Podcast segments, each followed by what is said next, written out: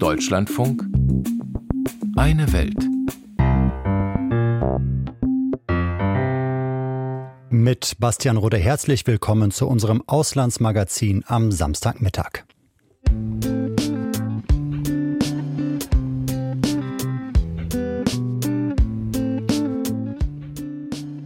In Südamerika haben viele Länder ein Problem mit äußerst brutalen Drogenbanden. In Ecuador ist die Lage diese Woche eskaliert, einer der Schauplätze unserer Sendung. Außerdem berichten wir über Chinas Ansprüche auf Taiwan und über Südafrikas Völkermordklage gegen Israel. Erstes Thema ist gleich aber ein umstrittener Versuch Äthiopiens, mehr Zugriff auf das Rote Meer zu erlangen.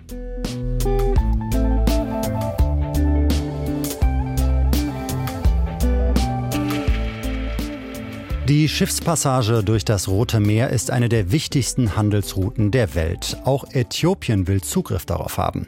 Allerdings steht das große ostafrikanische Land vor dem Problem, dass es keine eigene Küste hat. Das Ziel, trotzdem am Handel übers Rote Meer zu partizipieren, hat Äthiopien schon verfolgt, bevor der Krieg im Gazastreifen begann. Die Begleiterscheinungen dieses Krieges haben die Sicherheitslage in der Region jedoch massiv verschärft. Die Houthi-Miliz aus dem Jemen beschießt Schiffe, deren Herkunftsländer sie als Unterstützer Israels betrachtet. Eine internationale Allianz unter Führung der USA reagiert neuerdings mit Luftangriffen auf die Houthis.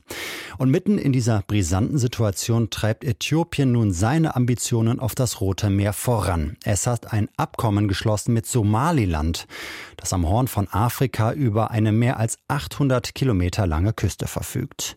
Die Region hat vor gut 30 Jahren einseitig die Unabhängigkeit von Somalia erklärt. Und dort reagiert man empört auf das neue Abkommen mit Äthiopien, wie unsere Korrespondentin Navina Kotor berichtet. Eine Sondersitzung im somalischen Parlament. Der Sitzungssaal ist voll. Präsident Hassan Sheikh Mahmoud hat die Abgeordneten beider Kammern einberufen, um über eine Resolution abzustimmen. Somalia gehört den Somalis, singen die Delegierten. Die Pläne der abtrünnigen somalischen Region Somaliland, dem Nachbarland Äthiopien Zugang zum Roten Meer zu gewähren, stufen die Abgeordneten hier als Aggression ein. In der Abstimmung stellt sich das Parlament einstimmig hinter den somalischen Präsidenten. Wir waren gestern entschlossen und wir sind heute immer noch entschlossen. Niemand darf auch nur einen Zentimeter des somalischen Territoriums weggeben. Wir dürfen das auf gar keinen Fall zulassen. Die Absichtserklärung zwischen Äthiopien und Somaliland mag in Mogadischu für Entrüstung sorgen. In Addis Abeba hingegen ist man in Feierlaune. Rund 126 Millionen Menschen leben in Äthiopien. Es ist das bevölkerungsreichste Binnenland auf der Welt. 95 Prozent der Fracht kommt derzeit über den Hafen im Nachbarland Djibouti ins Land.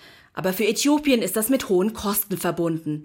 Der äthiopische Premierminister Abiy Ahmed ist schon seit längerer Zeit auf der Suche nach einer Alternative. Der Zugang zu dem Hafen in Berbera in Somaliland werde beide Länder nach vorne bringen, sagt Abiy Ahmed nach der Unterzeichnung. Dies ist der Beginn unserer Kooperation mit unseren Brüdern in Somaliland.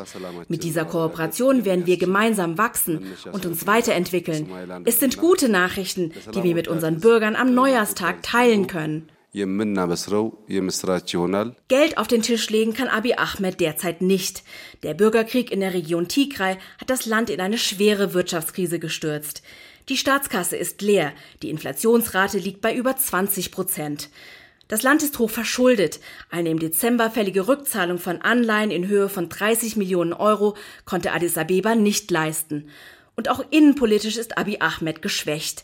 Das Abkommen mit Somaliland komme daher für den äthiopischen Premierminister zur richtigen Zeit, sagt Mustafa Ahmed, ein in Somaliland ansässiger politischer Analyst.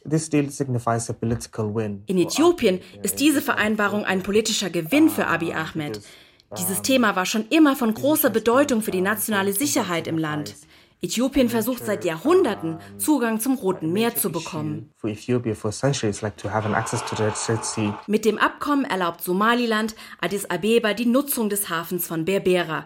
Teil der Vereinbarung soll auch der Bau einer äthiopischen Militärbasis an der Küste Somalilands sein. Dafür soll Somaliland Anteile an der staatlichen Fluggesellschaft Ethiopian Airlines und dem staatlichen Mobilfunkriesen bekommen. Aber noch wichtiger ist ein anderer Teil des Abkommens. Somaliland liegt im Norden Somalias. 1991 hat Somaliland seine Unabhängigkeit von Somalia erklärt. Die Region verfügt über eine eigene Regierung, eine eigene Armee und eine eigene Währung. Aber Mogadischu beansprucht die Region weiter für sich.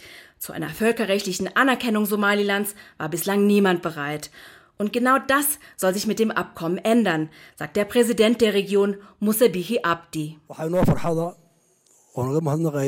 Wir sind sehr glücklich und wir danken dem äthiopischen Premierminister, dass es zu dieser Einigung gekommen ist. Äthiopien wird Zugang zu 20 Kilometern unserer Küste haben und im Gegenzug werden sie uns als unabhängigen Staat anerkennen. Äthiopien wird damit das erste Land sein, das Somaliland anerkennt. Ob Äthiopien Somaliland wirklich anerkennen will, ist unklar. Bislang hält sich die Regierung in Addis Abeba bedeckt. Die somalische Regierung hingegen spricht von einem völkerrechtswidrigen Schritt. Präsident Mahmoud hat bereits die Vereinten Nationen und die Afrikanische Union eingeschaltet und den somalischen Botschafter in Äthiopien abberufen. Auf einer organisierten Kundgebung in einem Stadion in Mogadischu stellten sich die Protestierenden ganz klar hinter ihren Präsidenten. Abi Ahmed, ich rede mit dir.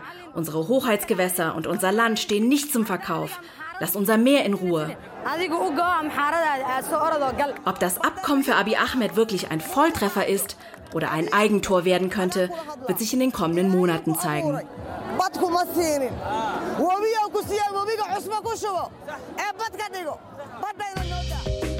Machtkampf in Ostafrika. Somalia geht gegen ein neues Abkommen vor, das die abtrünnige Region Somaliland mit Äthiopien geschlossen hat.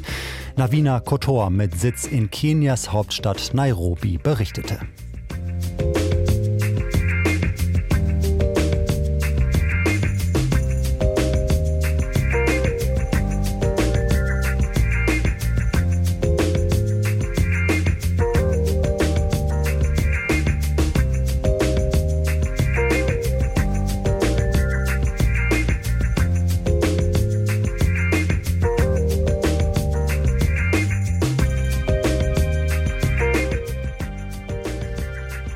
Würde man die Geschichte unseres nächsten Beitrags vom Ende her erzählen, müsste man in Europa oder Nordamerika beginnen.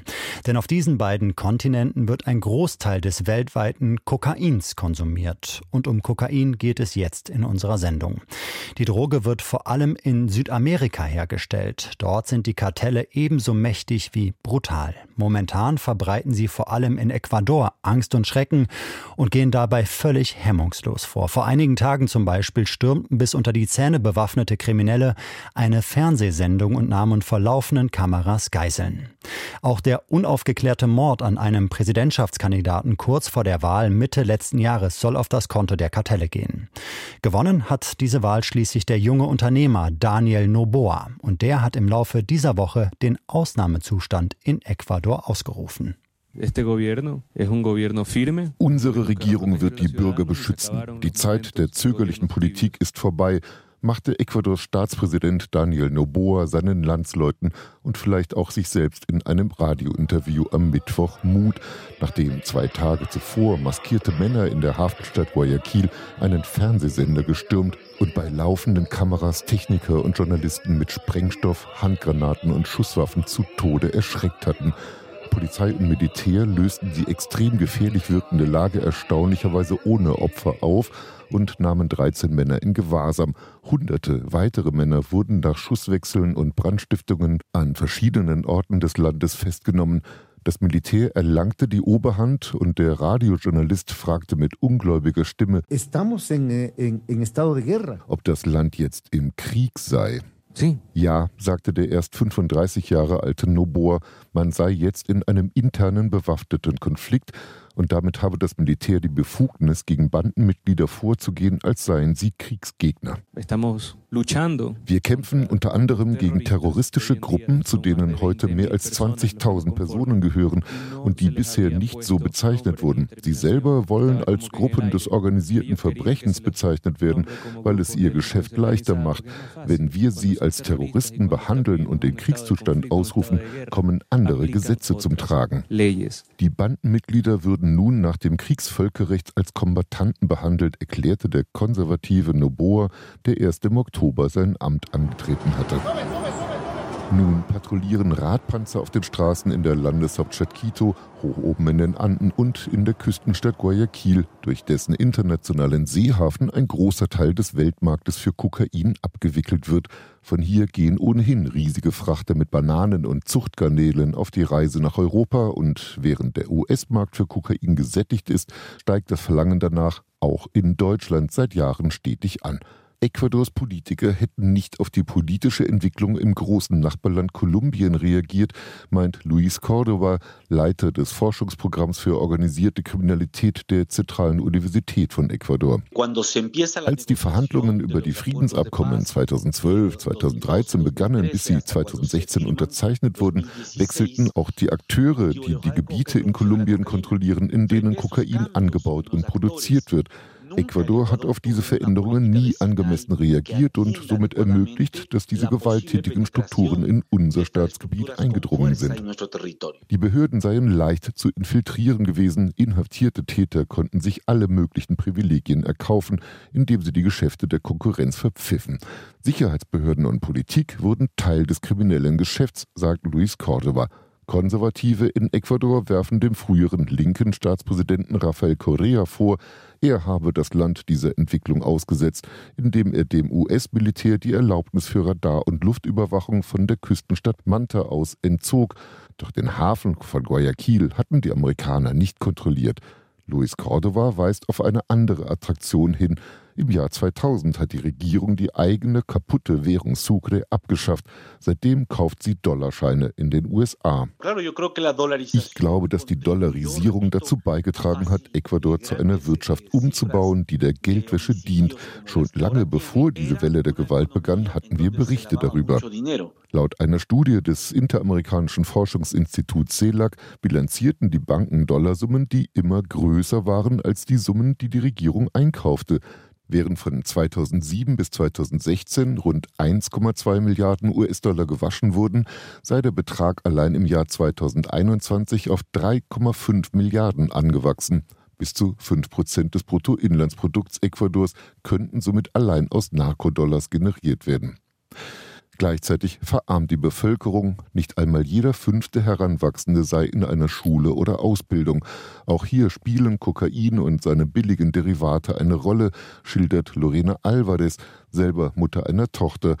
Die Journalistin lebt in Latacunga, einer indigen geprägten Kleinstadt am Fuße des Cotopaxi-Vulkans, zwei Fahrstunden südlich von Quito. Sie arbeitet für ein katholisches Bürgerradio, das sein Programm nahe an den einfachen Menschen ausrichtet. Hier im Umland leben sehr arme Leute. Die Drogenhändler schenken deren Kinder Computer, Handys und Schulbücher. Dafür sollen sie Drogen in der Schule verkaufen. Eine Mutter hat sich an uns gewandt und gefragt, was sie dem entgegensetzen soll, wenn nicht einmal der Staat genug Geld für die Schulbildung hat. So wächst die nächste Generation ohne Perspektiven heran, während in Europa Kokain zum alltäglichen Aufputschmittel wird. Präsident Noboa will jetzt den Strafvollzug verschärfen und neue Gefängnisse bauen. An Kriegsgefangenen wird es nicht fehlen. Südamerikas Problem mit Drogenbanden. Die Gewalt in Ecuador eskaliert. Ein Beitrag von Kai Laufen aus dem ARD-Studio in Rio de Janeiro in Brasilien.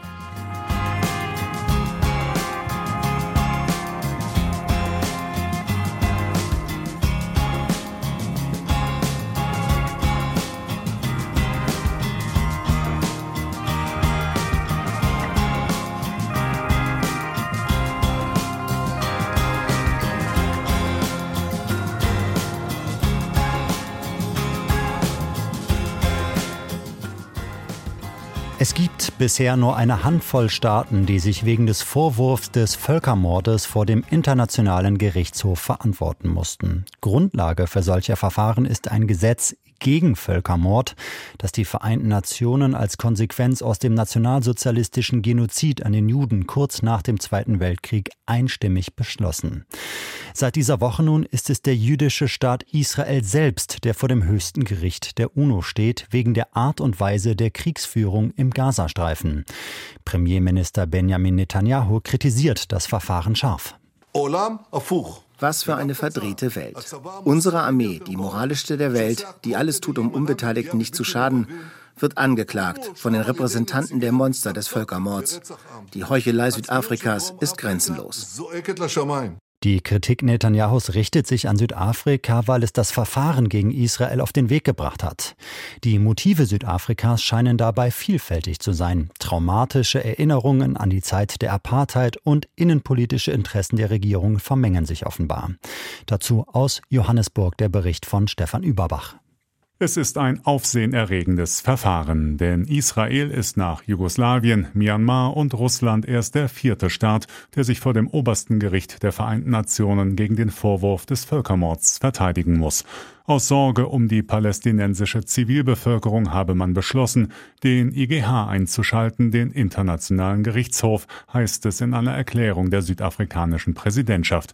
Man sei entschlossen, dem Genozid im Gazastreifen ein Ende zu setzen, lässt der Justizminister des Landes über seinen Sprecher erklären. We are encouraged by leaders of the world wir fühlen uns dabei ermutigt von führenden Politikern der Welt, deren Bewusstsein nicht abgestumpft ist und die sich auf die richtige Seite der Geschichte gestellt haben, indem sie ein Verfahren unterstützen, das die Rechte der Menschen schützen will. In seinem Antrag fordert Südafrika den IGH auf, vorläufige Maßnahmen gegen Israel anzuordnen. Der Terrorangriff der Hamas sei zwar zu verurteilen, aber keine Rechtfertigung für einen Bruch der UN-Völkermordkonvention. Die israelische Militäroffensive müsse sofort gestoppt, der Zugang der Menschen zu Wasser, Nahrungsmitteln und medizinischer Versorgung gewährleistet werden. Die Klageschrift ist 84 Seiten lang und sehr detailliert. Unter anderem wird Israel vorgeworfen, seit Beginn der Angriffe rund 8000 Kinder getötet zu haben. Mehr als 60 Krankenhäuser seien zerstört worden, hunderte Mitarbeiter des Gesundheitswesens ums Leben gekommen. Und die Offensive habe das Ziel, einen wesentlichen Teil der Palästinenser im Gazastreifen zu vernichten. Um das zu untermauern, verweist Südafrika auf Vertreter von Israels Regierung und Militär, die sich öffentlich für die vollständige Zerstörung des Gazastreifens stark gemacht hätten. Hat der südafrikanische Vorstoß Aussicht auf Erfolg? Ja, glaubt Rechtsexperte Tamsanka Malusi. Südafrika hat einen Antrag vorgelegt, der Aussagen von Benjamin Netanyahu und anderen hochrangigen Mitgliedern der israelischen Regierung auflistet, die darauf hindeuten, dass die Taten in der Absicht begangen wurden, das palästinensische Volk zu vernichten. Meiner Meinung nach hat Südafrika also einen überzeugenden Fall, der genau in den Rahmen der Völkermordkonvention passt und besagt, dass Taten, die Genozidcharakter haben, von Israel in Palästina begangen werden. Eine Reihe von Staaten unterstützt den Antrag, darunter Bangladesch, Jordanien und die Türkei. Avrom Krengel, der Vorsitzende des Zionistenverbands in Südafrika, sieht das Vorgehen seines Landes dagegen mit einer Mischung aus Trauer und Ärger. I'm saddened ich bin traurig, weil dieses Land selbst enorme Probleme hat. Kein Strom, kein Wasser, hohe Arbeitslosigkeit, diese Liste geht immer weiter. Aber was diese Regierung wirklich zu beschäftigen scheint, ist ein Konflikt, der 10.000 Meilen entfernt ist. Mit der Anrufung des IGH geht Südafrika einen Schritt weiter als jedes andere Land. Und ich denke, es gibt einen Grund, warum kein anderer Staat das getan hat.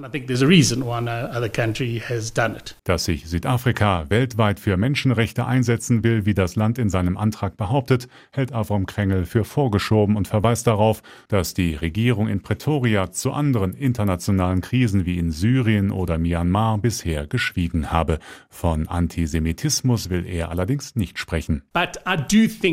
Ich finde es aber bemerkenswert, dass die Feindseligkeit, die sie dem einzigen jüdischen Staat in der Welt entgegenbringt, bei keinem anderen Land erkennen lässt. Ich denke, das zeigt zumindest eine Voreingenommenheit und ein Vorurteil. Wie man das nennen soll, können die Experten Experten entscheiden, die sich mit Hass oder Antisemitismus oder was auch immer befassen. Für mich als Jude, der so stolz darauf ist, Afrikaner zu sein, ist es traurig, ärgerlich und beschämend. Von Anfang an gehört Südafrika zu den weltweit schärfsten Kritikern des israelischen Krieges gegen die Hamas. Im November hat das Land seine Diplomaten aus Tel Aviv abgezogen. Kurz danach verlangte das Parlament, Israels Botschaft in Pretoria zu schließen, was bisher aber nicht passiert ist. Der ANC, die südafrikanische Regierungspartei, unterhält traditionell enge Verbindungen mit Palästinenserorganisationen und zieht Vergleiche zum eigenen Freiheitskampf gegen das rassistische Apartheid-Regime. Dass der ANC mit seinem Vorstoß in Den Haag auch im anstehenden Wahlkampf punkten will, darf daher zumindest angenommen werden. Rechtsexperte Tamsanka Malusi. Viele Menschenrechtsorganisationen, darunter Amnesty International und Human Rights Watch, haben Israel als Apartheidsstaat bezeichnet. Und Südafrika sagt in seinem Antrag, dass dies alles vor dem Hintergrund des israelischen Apartheidsstaates geschieht. Ich denke, dass dies in Südafrika sehr stark nachhalt, angesichts der Tatsache, dass unsere eigene Geschichte die israelische widerspiegelt.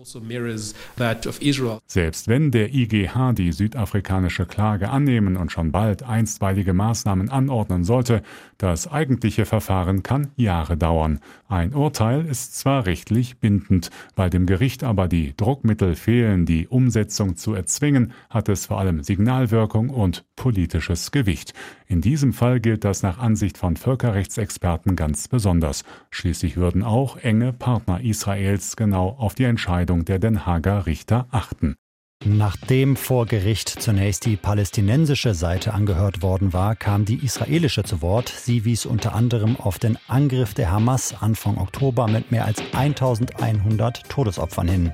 Dieser habe die aktuelle Situation ausgelöst und käme seinerseits einem Genozid gleich.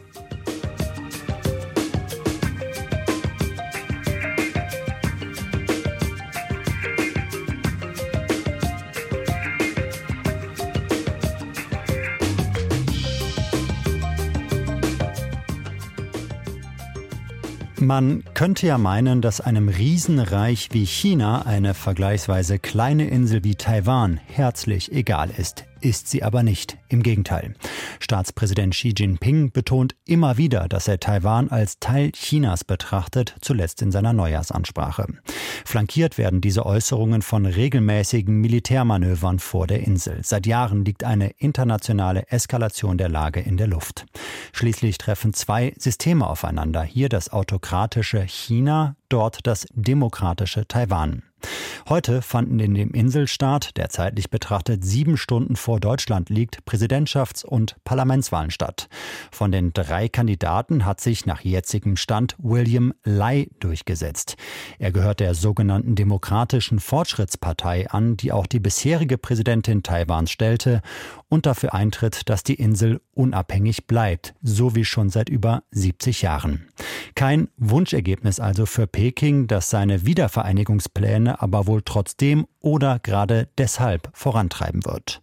Unser Korrespondent Benjamin Eisel hat Menschen im Grenzgebiet getroffen, die kaum Zweifel daran haben, dass China sich Taiwan zurückholen wird, wie sie sagen.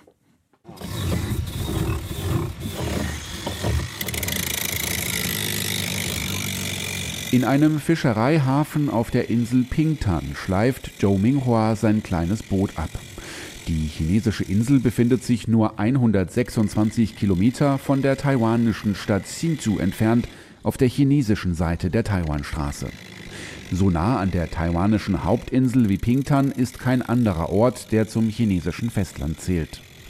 Der 65-jährige Zhou Minghua hat früher selbst gefischt Heute fährt er nur ab und zu zum Angeln raus, erzählt er.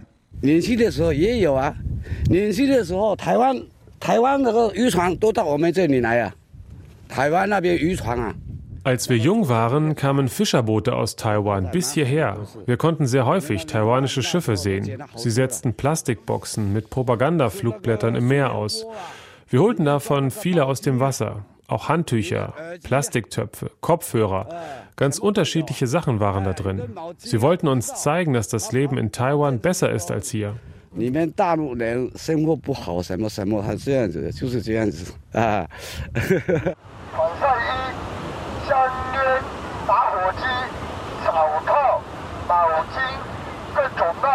Ein paar Kilometer weiter verkauft der 65-jährige Lin Xingping unter anderem Eimer, Schaufeln, Kescher, Feuerzeuge und Snacks für Touristen am Strand.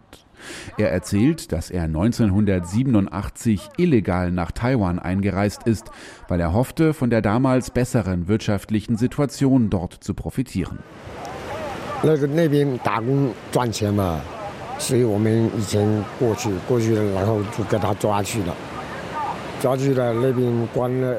Damals konnte man in Taiwan arbeiten und gut verdienen, also haben wir uns rübergeschmuggelt. Allerdings wurden wir festgenommen. Nach einem Monat Gefängnis haben sie uns nach Matsu geschickt, eine taiwanisch kontrollierte kleine Insel hier in der Nähe. Dann holte uns die chinesische Regierung dort ab. Wir waren nochmal drei Monate in Haft. Heute geht es uns in China nicht schlechter als den Menschen in Taiwan, auch auf der Insel Pingtan nicht. 我们现在也不不会输他们了。现在我们平常都不会输他们。Nachdem die US-Politikerin Nancy Pelosi im Sommer 2022 Taiwan besucht hatte, feuerte das chinesische Militär bei einem Manöver Raketen in Richtung der demokratisch regierten Insel. Abschussort war die Insel Pingtan. Der Verkäufer Lin Xingping erinnert sich.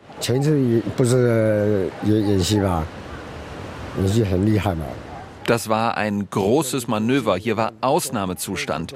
Unser Leben hier hat das aber nicht beeinflusst. Taiwan werden wir sicher zurückholen, hundertprozentig, so wie Hongkong. Das ist chinesisches Territorium. Ganz klar.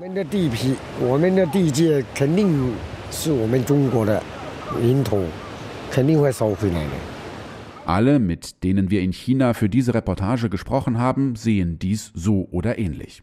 Ob in der Schule, in den Medien oder in den Reden von Funktionären der Kommunistischen Partei, die Taiwan-Frage wird zur nationalen Schicksalsfrage erklärt.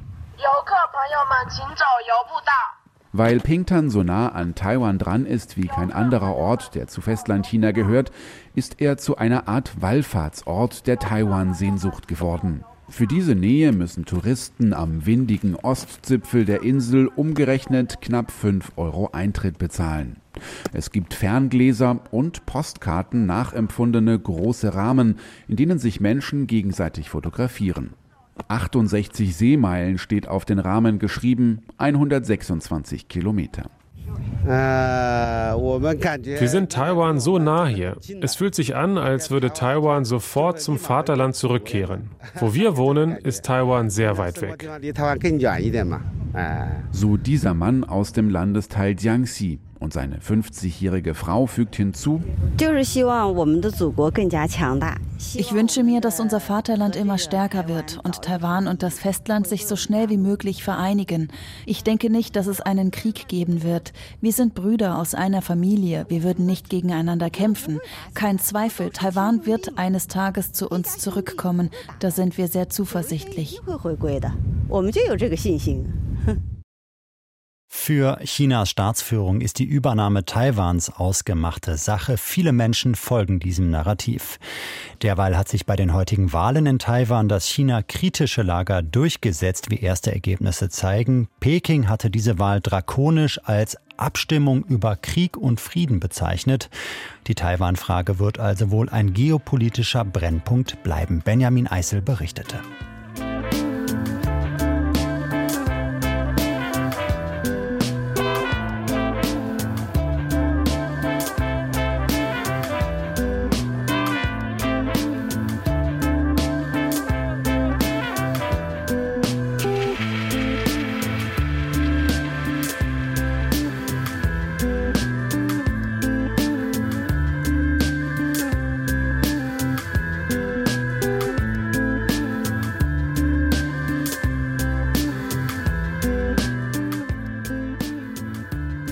Das war das Auslandsmagazin Eine Welt mit Berichten aus China, Südafrika, über Ecuador und über die Lage an der Küste des Roten Meeres. Mein Name ist Bastian Rudde. Vielen Dank für Ihr Interesse und einen angenehmen Tag noch.